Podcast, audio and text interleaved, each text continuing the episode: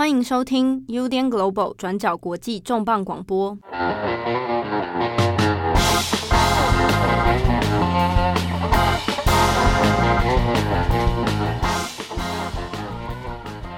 欢迎收听 UDN Global 转角国际重磅广播，我是编辑佳琪，我是编辑七号。差点说今天是几号？几月几日？好啦，今天是我们的那个重磅广播新春特别节目。哪里新春了？现在都已经几月几号了？哇，看看现在几月几号？一月七，我们录音的时间是七号啦。啊，七号，你很烦。好啦，之所以说今天是那个新春特别节目，也跟我们今天的主题有关系。是，我们要来聊一下。其实先前本来想做哦。但因为年底，二零二零年底，其实大家都还是蛮忙的，一时手忙脚乱，没有办法去做这个题目。就是日本的二零二零流行静剧大赏，嗯，这个大家有听过吗？其实很多人没听过，应该是蛮正常的，因为这也是二零二零年第一次冒出的这个东西啊。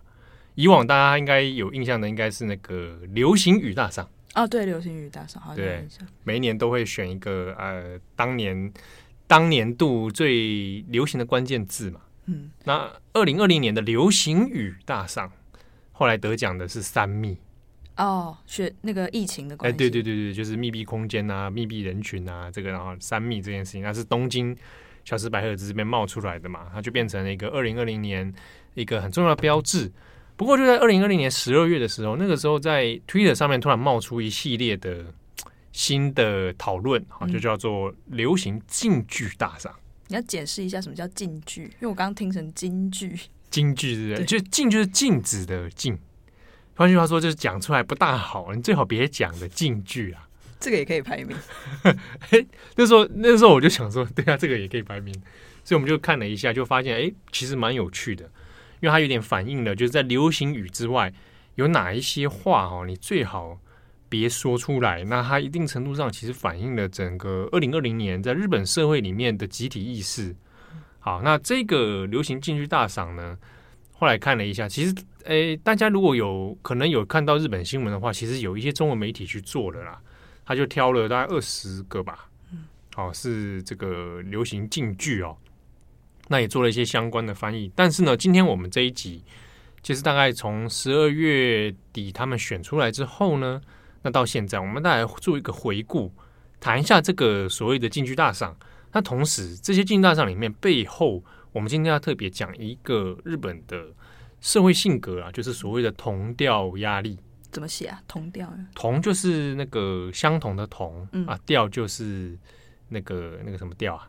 步调啊？步调的调。对对对对，哦、同调啊，压力嘛，就是同才压力的意思。可以这么说。对，那同调压力就是说，我们大家必须维持着某一种合群啊，某一种基调啊，某一种步调。那这个东西在日本社会里面，有点像是我们讲的，它形成了一种空气。对对啊，你说读空气那个？啊，对对对，它就是有一种同调压力嘛。你不可以，你最好不要跟别人不一样。啊，你最好别做一些太异常的事情，或者大家都要做的事情，你也应该要跟着做。好，那再从这个二零二零年的流行静剧大赏里面，我们今天也要从同调压力的角度来回头来勾勒一下，那这些静剧背后又反映了什么样的日本社会问题？嗯、那甚至是大部分都是老问题，但二零二零年让这些老问题呢又变得更凸显了，嗯，或是更严重嘛，因为疫情的关系。对，这个流行静剧大赏。它的主办，它其实是有一个主办单位的，是一个叫做二十一世纪学习研究所的单位。我一开始看到，觉得名字很像补习班，是蛮像的。我其实你去上它的官网，也蛮像补习班的啊。它是一个什么？是它是民间单位还是学术团体？啊，其实是民间财团啊，它有一个财团，然后有办了一个自己的一个这种，其他的公司名称是一般财团法人嘛，啊，然后就办了一个所谓的二十一世纪学习研究所。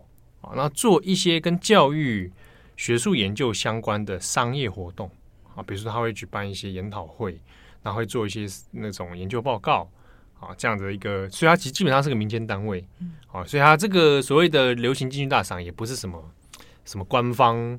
好，那这个二十一世纪学习研究所，那它基本上是民间财团嘛，它的理事长叫做熊平美香。嗯。那本身是留学哈佛而做商业的啦，商管类哦。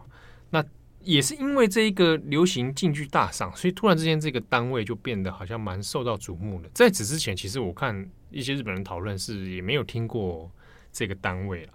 那但是呢，他在 Twitter 上面操作这个议题，其实操作的蛮成功的，甚至他也没有特别让你感受到这个是由哪个特殊的单位所举办。但是他很会做他那个图表啊，很很方便于在 Twitter 上面去分享那些竞技的画面这样子。那这个财团他所办的这一个流行竞技大赏呢，他其实是对外在网络上面。在社群网络上面先征稿啊，嗯，好，他先选出二十句，就是你不想从二零二零年带到二零二一年的句子，嗯，啊，就表示说这些话最好是让他就留在二零二零年就好了，我们把它忘掉，把它抛弃掉，让他选这二十个，那最后呢再来投票啊，投票之中再找他四位这个社会贤达。好，来做一个决选，这样。那这社会社会贤达里面也包含这个理事长他自己啊。那他选的其他人，其实有的是记者，那有的是编杂志编辑啊，这样子。然后作家，其实人也很少了啊。他因为就是一个民间财团办的一个活动嘛，其实娱乐性质可能对他的这个。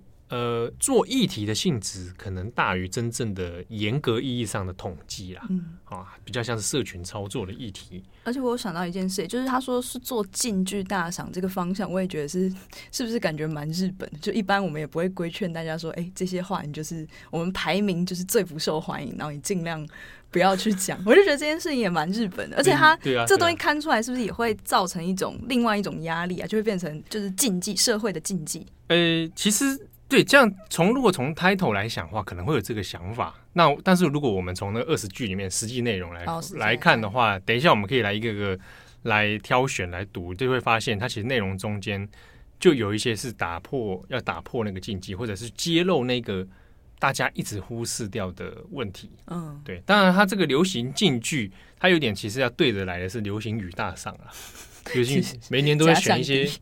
没有，就是大家都会知道要选流行语，嗯，好，那还有流行语还会做成书啊或什么的，嗯，那我反过来操作，做一个你最好别说的流行语，嗯，他意思就是说，其实那句话很流行，但是你这个讲讲出来是有问题的，好，所以他并不是找一些特别极度冷门，好，而是说找一些已经是一定程度上是社会现象，可是这些话要么伤人啊，要么就是有一些智商，不是，啊，对，有点智商 或者还有一些毛病存在，好。那这边我们就来谈一下，到底选出来的二零二零流行竞技大赏有哪些？哈，那他的我们先谈前三名好了。嗯，第一名，你就直接从第一名开始公布。对对对对，第一名让大家知道一下，这第一名呢，后来高票当选的是这句流行竞句啊，叫做“你怎么没看鬼灭？なんで鬼灭见てないの？诶，なんで？ なんで鬼灭见てないの？”但我看《咒术回战》这句话，后来在二零二零年竞技大赏里面变成一个热门热门的句子啊！你怎么没看《鬼灭》？《鬼灭》指的是日本近几年其实它红了，不是是二零二零才红的，然后近几年红的一部漫画，然后也改编成了动画，也上映了动画剧场版《鬼灭之刃》。鬼灭真的压一把。好了啦，不要再业配，你是不是有拿钱？金色没付我钱， 我也想拿金色钱。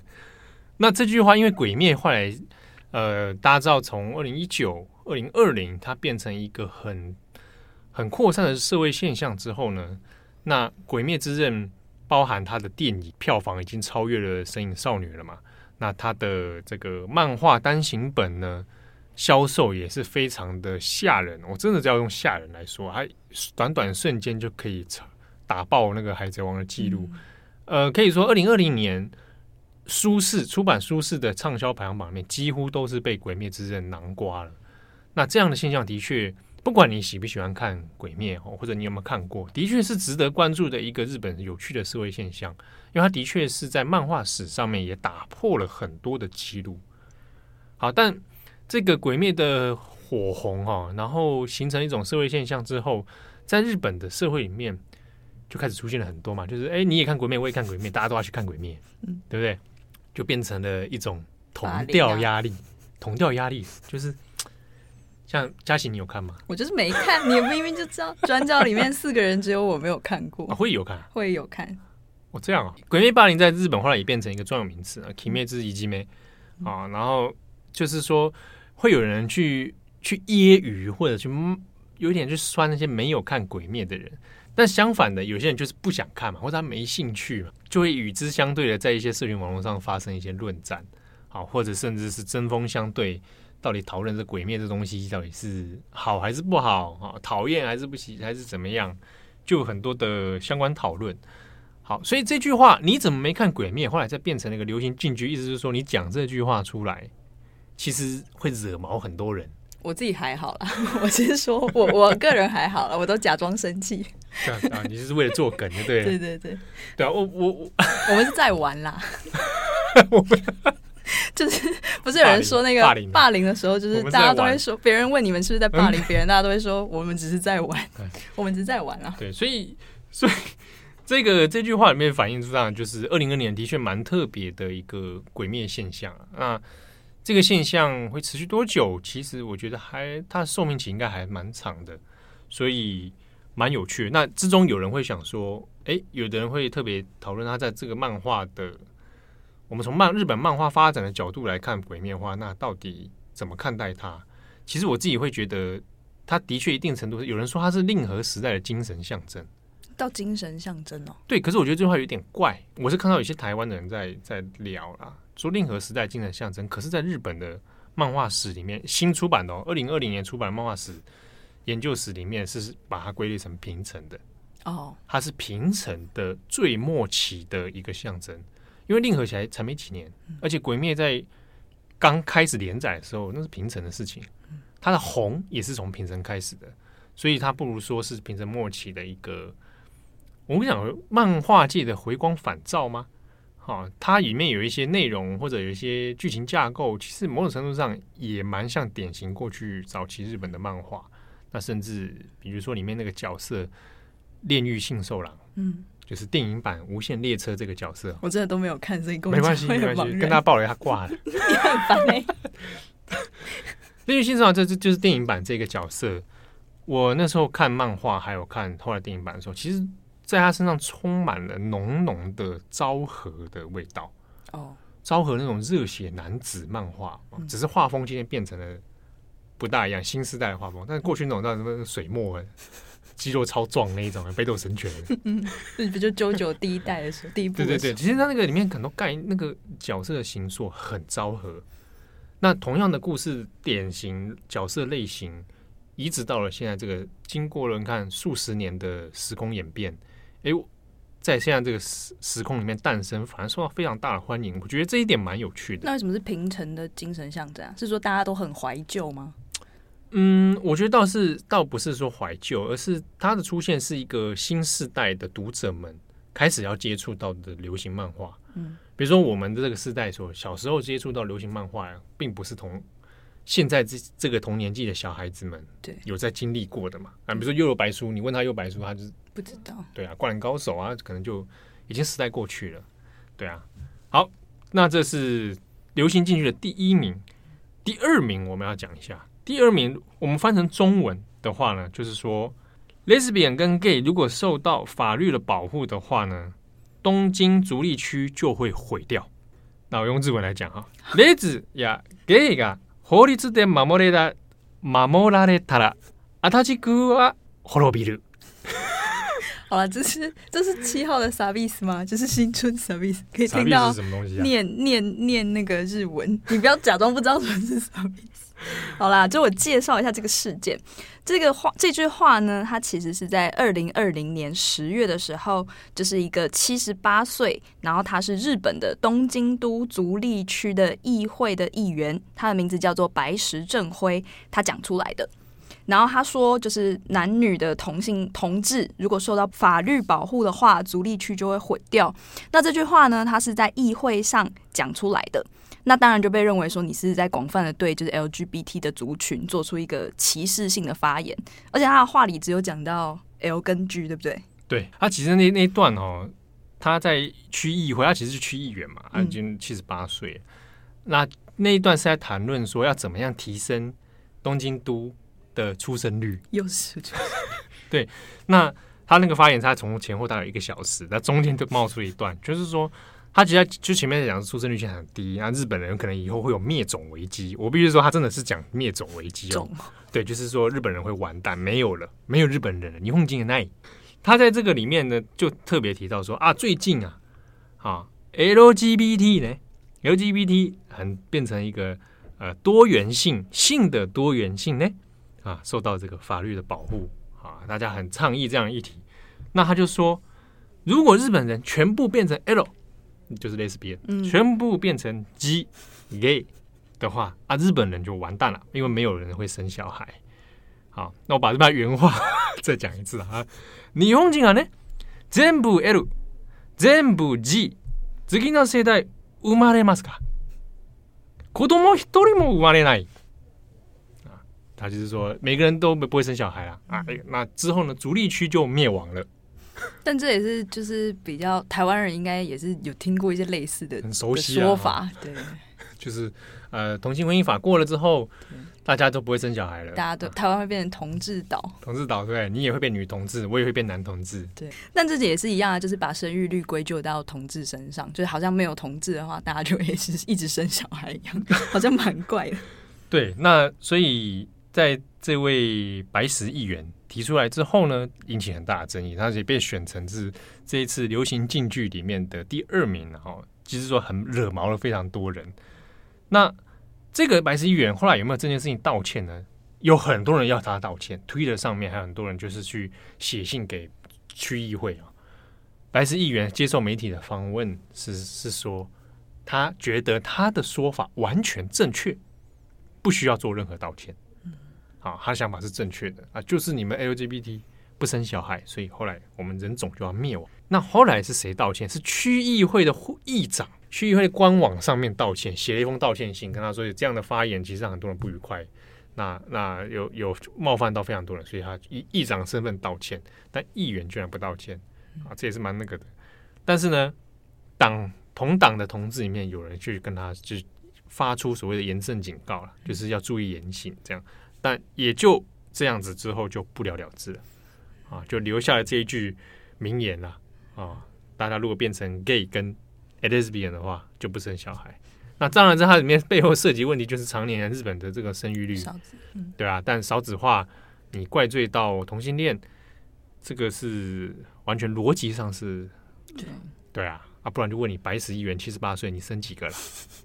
而且我觉得，我我有时候觉得这真的就是世代上的差异会。会有会有一些这样子的状况，不是说上一辈的人都比较相对保守，但是就是他们的逻辑思考上吗？是不是？可能在他们的想象里面没有过这样子的事情。嗯，但当然就是讲这样的话，还是会很，气 当然会惹。对，没有，我想我是想这样，一定程度上还是跟逻辑有关啦。嗯，对啊，那就是说你讲出来的话到底具不具备逻辑？那事实上就是没有嘛，嗯、对不对？或者你也可以身先士卒啊，啊，自己多生个再生十个嘛。好，那我们来看第三名哈。第三名呢，翻成中文是说，请医疗相关的从事的这个工作者哦，你们的小孩不要来保育园上课。那这个这句话其实是跟着疫情来的了哈。那在其实日本疫情刚爆发没多久，那开始要进入到自述，然后所谓的这个呃停班停课这样的状况的时候呢。后来已经果不其然，已经就出现了所谓就是，如果你是第一线的医疗人员，那你的小孩不要去保育园啊，不要去上课，因为大家就是没有讲出来，但是心里面就是说我怕你身上有病毒啦。这听了会让人觉得很心寒。他们是第一线在保护生病的人，但是却被身边的人这样讲，我我听到会觉得很难过。对，这是非常心寒的一件事情。所以这句话也变就列成一个，你讲出来其实非常伤人，而且。也也没没什么逻辑啦，哦，你就是在怪罪其他人嘛。其实我那时候刚看到这句话的时候，有联想到蛮久以前，就是三一地震之后那阵子也有那种，你是福岛来的小孩，不要来上课啊，好像有一哦。后来还有出很多那种相关的绘本，福岛来的孩子或什么之类的，就是在讲说有一些小孩子他因为是来自灾区，所以被说你身上有辐射哇，小孩子在学校里面就会面临到这样的。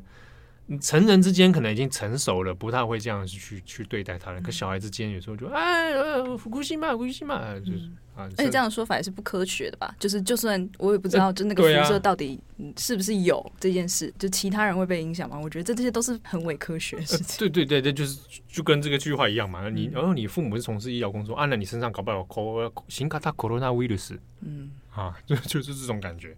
所以这句话其实非常的伤人，但。前三名里面，这个是第三名呢，就是跟疫情相关的。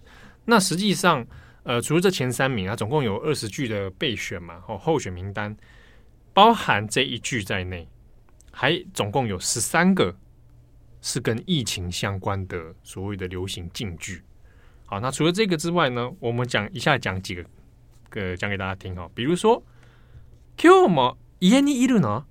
你今天也在家里吗？是说大家都在家工作的意思吗？对，那这句话可能大家听起来好像蛮平淡的， 但是对有些人来说，就是他是被迫在家的，而且这之中有的人是说，好，我还有办法可以远端上班，我还有可以维持收入。有的人是因为，比如说，呃，他是要一定要到现场工作，比如说劳力密集的工作，服务服务业，或者是你是营造业等等这种，你没办法远距上班，那你被迫在家。就别人来问你一句啊，你今天也在家？他、啊、这样子不是反而是很危险的吗？就是因为应该大家都会鼓励尽量在家上班嘛，结果竟然是就是有点在暗示在家上班人是在偷懒这样吗？呃、欸，一定程度上，另外一层程度上是他是被迫的，而且还有可能在家是因为他没有他已经没有他会没有收入。对对啊，那你这还问他你今天也在家吗？嗯、这句话不知道到底的感觉，不知道到底是关心还是说你很羡慕还是怎么样？但是对人来说这是一个无奈的处境啊。对。好，那另外一句是呢，就是介护士，就是看护人员了哈。这个医护人员，请你不要休息。这个这句话也是非常的残忍啊！啊，就是讲出来也是会让大家毛喘起来。好，还有抱歉，请先暂时不要回这个回老家。啊，国面国面西巴拉克基森西那一带，呃，跨县市移动了。啊，因为日本有时候会要比如回老家嘛，那这句话因为是跟疫情相关的原因，是因为我不希望你移动，所以老家的人会跟你说：“哎、欸，暂时不要不要回来。哦”好、嗯，那大概三四月的时候吧，我记得那阵子还有很多人就是想要说，赶快在东京更严峻之前先跑回老家。嗯啊，可是那阵子又怕大家说，因为这样你反而本来没感染病毒的，结果扩散了疫情了。嗯、还有一句话，这个太经典了。コロナにかかってごめんなさい。コロナにかかってごめんなさい。我感染了， 真是对不起。道，这是一句道歉。嗯，那这句话被选入原因是因为你明明是被确诊，你其实确诊感染者，而你要向这个社会他人来道歉。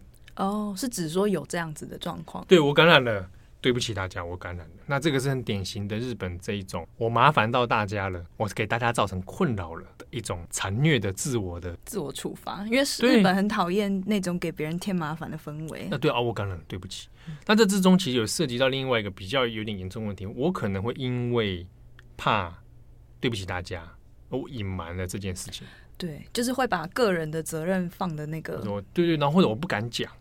在日本还包含在韩国，南韩社会之前也有发生类似的问题，就是感染了不敢说，因为受到的指责太多了，就会让大家想要隐瞒。太大了，对啊，所以这句话在推特上面，其实很多人讲说，哇，你明明是感染者，你居然还要向大家道歉，那这个就是很怪，除非你是那种就是自己在那边找，只是说代人完完全不在不在乎防疫，然后这边乱搞，说自主管理期间，对对对对对之类的啊。好，那还有一句是呢，是要因为这个 corona 的关系啊，因为病毒关系，我们要这个拒绝外国人啊。我记得前阵子日本有很多就是禁止某些国家的人。对啊，在社会上就会形成一种一种讨论，就是说啊，都是外国人害的，嗯啊，外国人带病毒来啊，但但事实上就是自己内部也有爆发嘛。好，还再一句，corona はただの风邪，corona 就是这个病毒啊，只是感冒而已。 这真的有点白目哎，就我听到会会生气。你是不是说，就好像日本在一开始的时候，其实很多日本人都是对这个无感，就是还是一样照常出去玩，然后照常无感。Corona 哦，就是想说哎，现在就跟大跟 SARS 差不多吧。然后反正年轻人致死率很低嘛。对啊，这些真的是的确是你帮倒是帮我回忆到了那个时候一年前的大概此时此刻吧，就是不当一回事嘛，就是就是感冒而已嘛，怕什么？反正不一定会死。对，那以结果来看。大家都知道状况是怎样了哈。好，那又再一句是这个其他县的这个 number plate 库鲁纳，就是它其他县市的车牌啊，不要过来。在日本汽车它有那个车牌，它会显示你的那个地区。地区，嗯，对啊。那那个阵子是有发现这种啊，因为担心疫情扩散，那如果你是开着别的地区的车子进来这个地方，他知道你是跨境移动嘛，所以就会那一阵子有出现所谓的狩猎车牌。狩猎这么恐怖？嗯，就是用他们用狩猎，真的是用狩猎者，就是去路上找这种他县其他县市车，然后去砸砸砸车，哇，恐怖咯。那其中还有几句呢，大家一并讲一下哈。这个也是蛮厉害、蛮天兵的哈。呃，リモート授业で lucky だね，就是远距离上课啊，你真的是很 lucky 耶。 同样一句话，还有那种类似的，就是说啊，你远距离上班，你也是很很赞哎。嗯，但其实在家工作的时间会更长啊，而且在家上学可能也会给就是妈妈或者是在家工作的其他家人更麻烦。对啊，而且刚开始啊，你好像觉得很 lucky 啊，久了之后你就知道了，没有下班，对，然后没有下课啊，或者是你其实学生阶段有时候也会需要很多同才的互动、人际关系，对啊，那那这些东西都被断裂，或者你的社团活动也断裂，那就会造成很多的问题啊，那。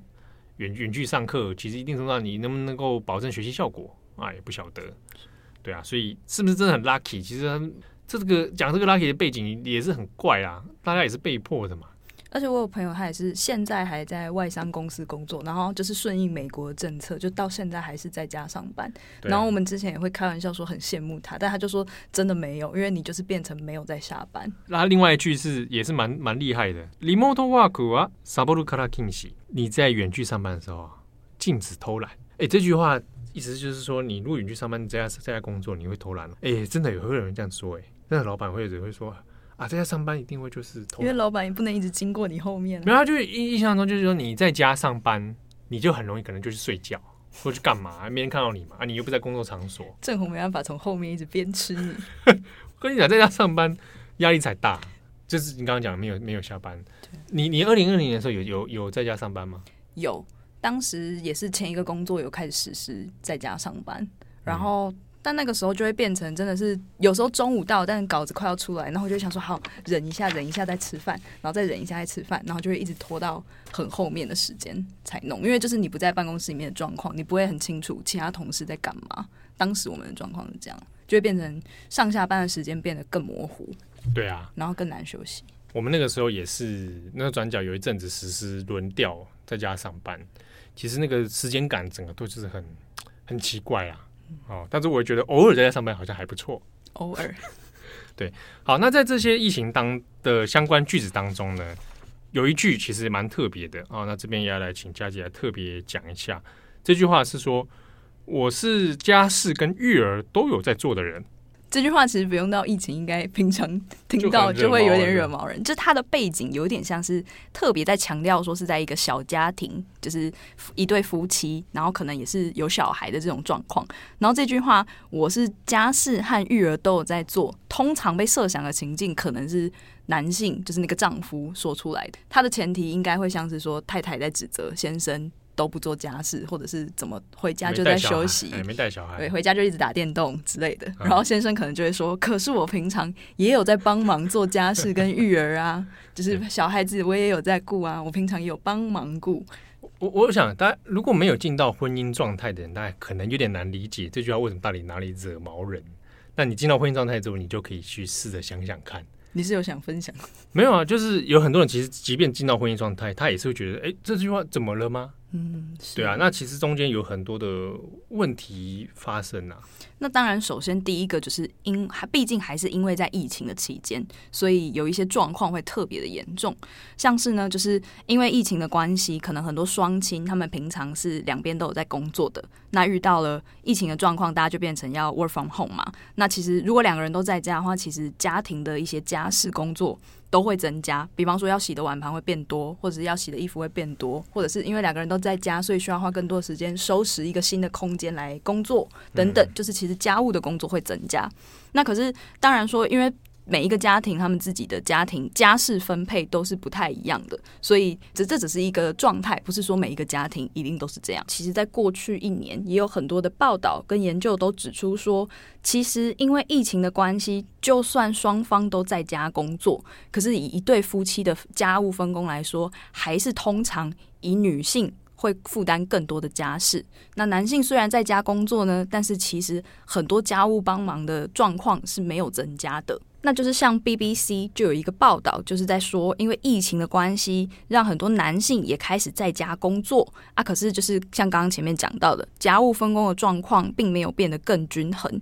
像是那篇报道，它就引述到一个联合国的数字，就是他有做一个表格比较，说全球各个国家他们在疫情之前，女性的家务劳动是男性的几倍，这样就会列说，哎，几点几倍，或者像美国的数字是两点多倍，然后日本的女性家务就是。在疫情之前哦，就已经是比男性多四点八倍了，就是将近五倍的的的工作量。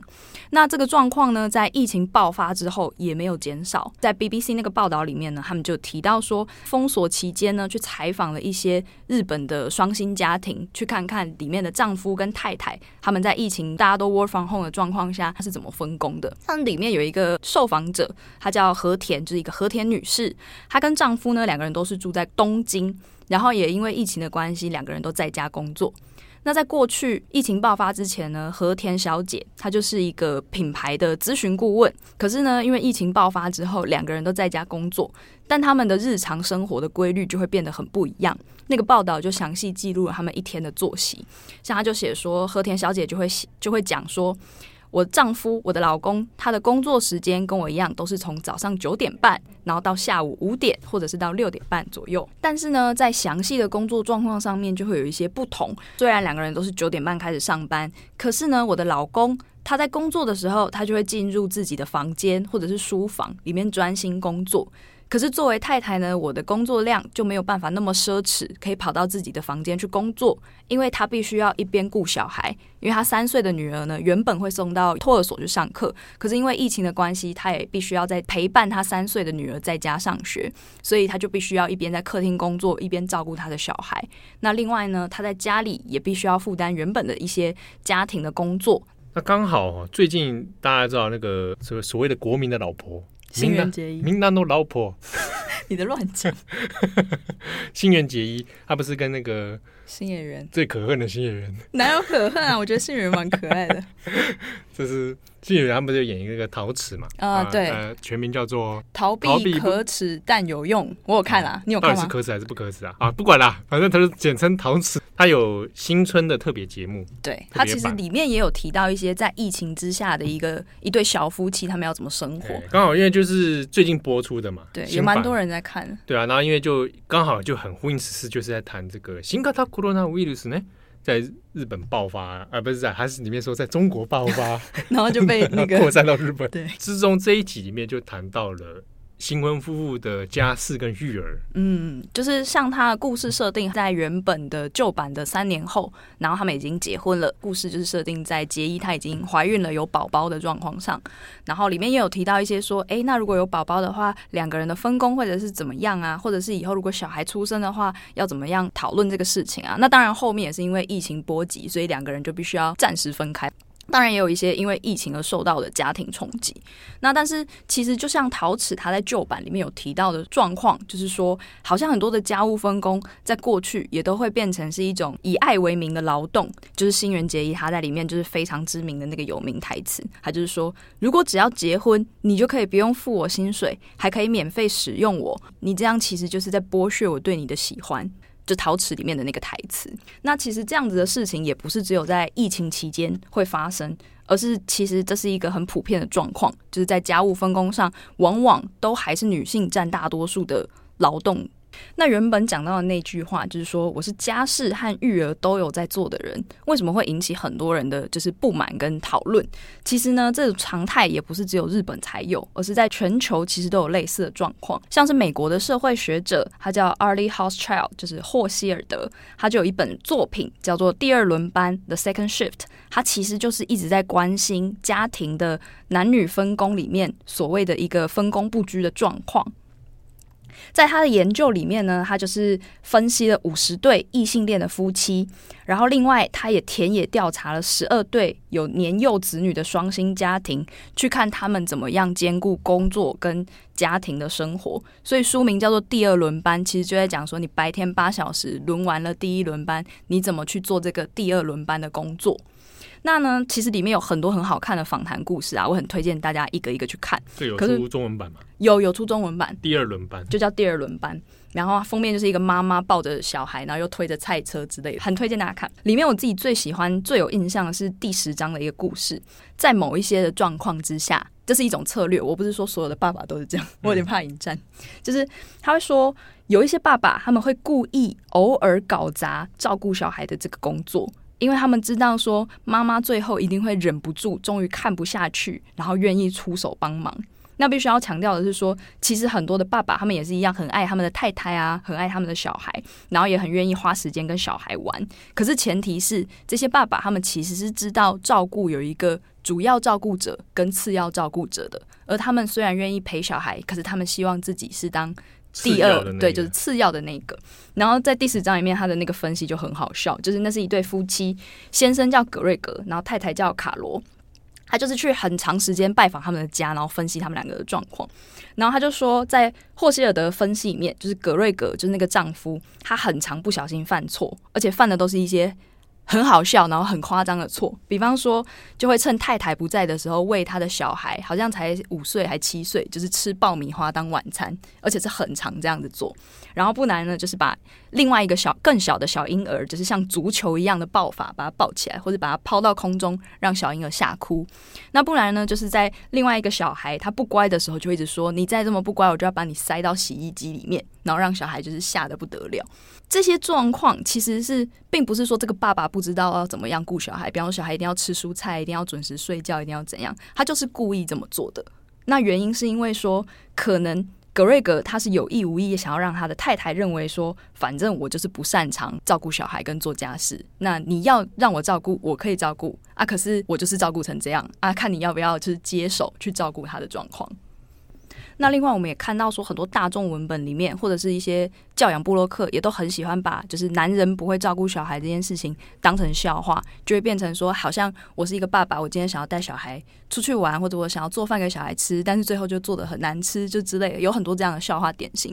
可是这种状况下，无意中也可能会强化说，那男人可能就会觉得说，那我以后就不要帮忙，或者是我故意就帮的很差，我就是个次要者，对我就反正我就是第二照顾者，就是个笑点搞笑的人。对，那这样其实。就也会让爸爸更不愿意帮忙家事跟照顾小孩的工作。嗯，我想这个也是跟二零二零年疫情增加了大家在家的时间哦。那原本可能忽视掉的一些结构问题啊，那夫妻问题、家庭问题，它被凸显出来，所以可能还会再需要很多时间再去做消化、做调整。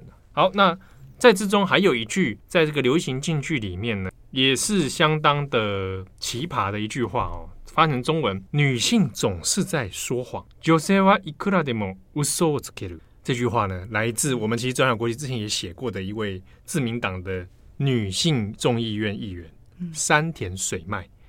这个她是女性议员哦，但是呢，总是会发出一些蛮厌女的说法。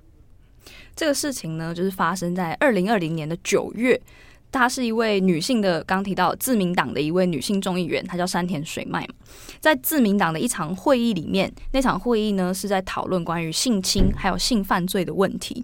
那在这个会议里面，山田水麦她就表示说，女性都很会说谎。意思就是说，可能女性的受害者他们提出的指控，或者是他们的一些经验，说因为女性都很会说谎，所以这些想法可能不是，嗯，不一定是真的，还需要更多的对所谓的验证。对，好，那就特别经历，特别是针对说有人要指控性骚扰、嗯，性侵，那之前。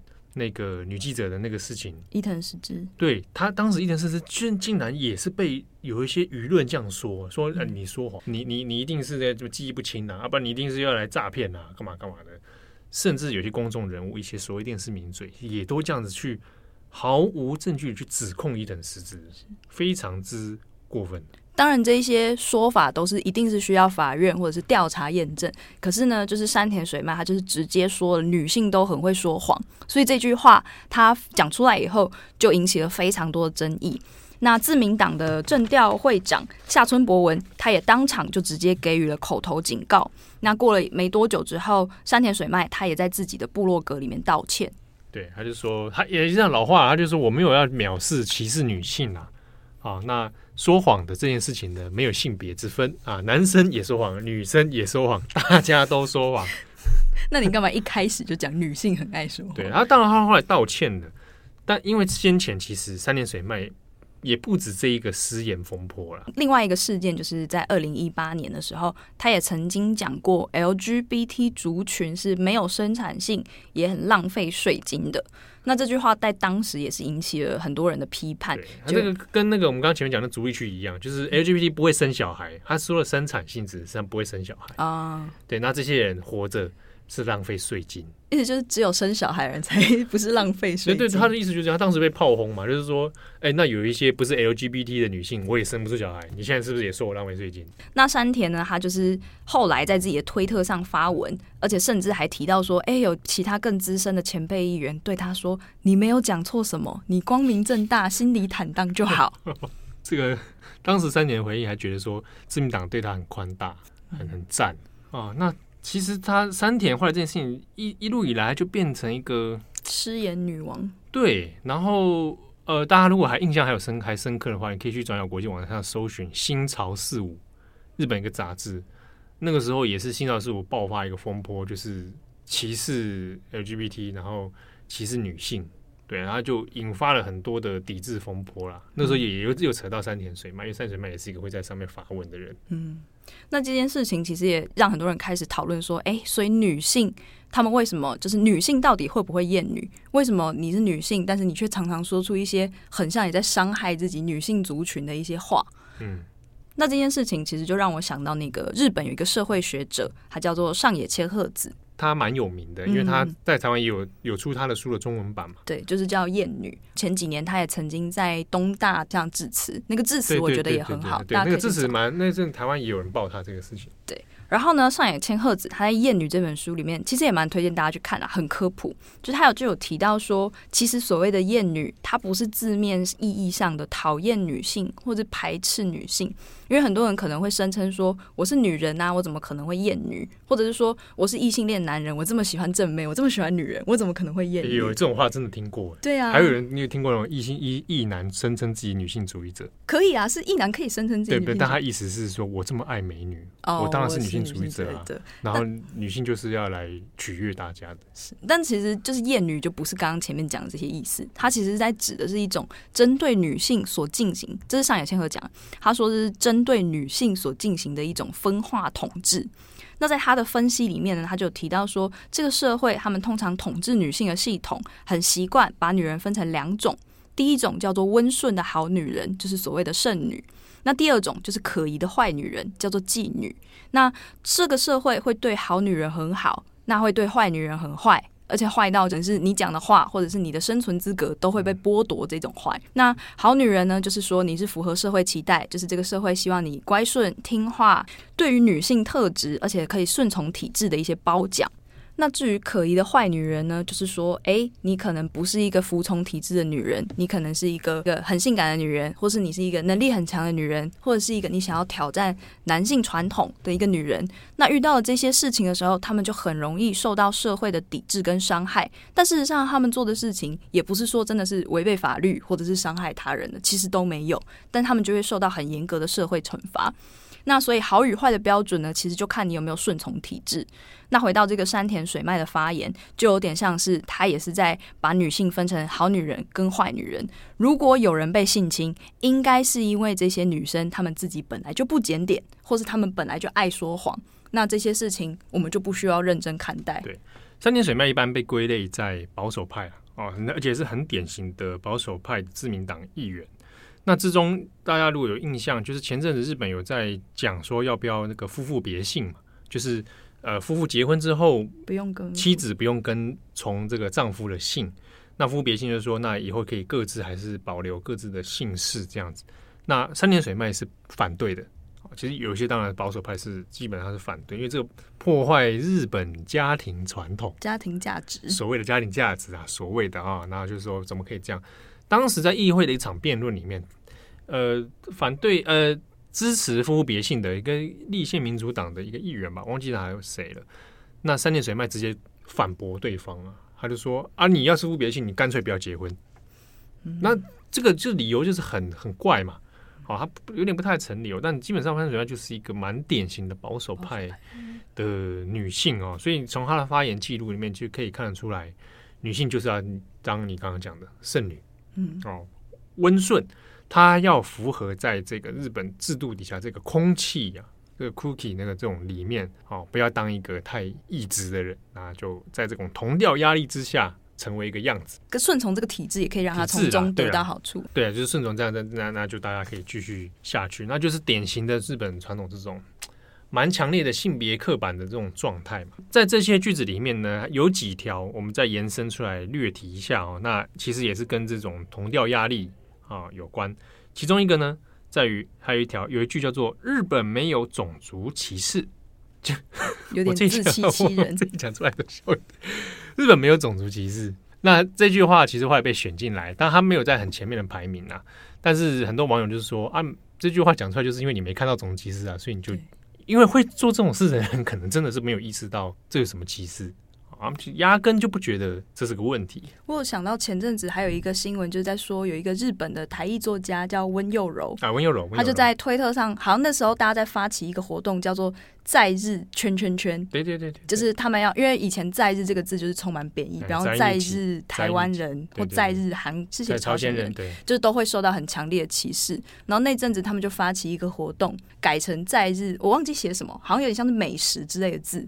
所以大家就会发很多卤肉饭，或者是韩国自己的料理之类的，然后就 take 在日，这样就可以洗掉以前对留言的各种。对啊，你去中华街吃天津饭，还不是一样？天津饭那些中华，虽然说天津饭好像只有日，不知道是不是只有日本。日本的台，日本的华人的的的料理，对啊 对啊对啊，中华料理。Yakiniku 烧肉，因为 Nike 前阵子在日本推出一支广告，就是角色是那些在日本的一帮人。啊，可能是在日朝鲜啊，在日中国或什么时候，然后就是说他们面临很多这样歧视啊状况，就会被被炮轰嘛，被日本网友那洗版，说 Nike 在那边指责我们什么什么这样，巴拉巴拉巴拉，对啊对啊，那那因为 Nike 其实蛮擅长操作社会议题的，他用社会议题来做自己的广告，但这一次打到日本，在戳到他最敏感的那个神经，你知道吗？痛点就是你知道日本人就是。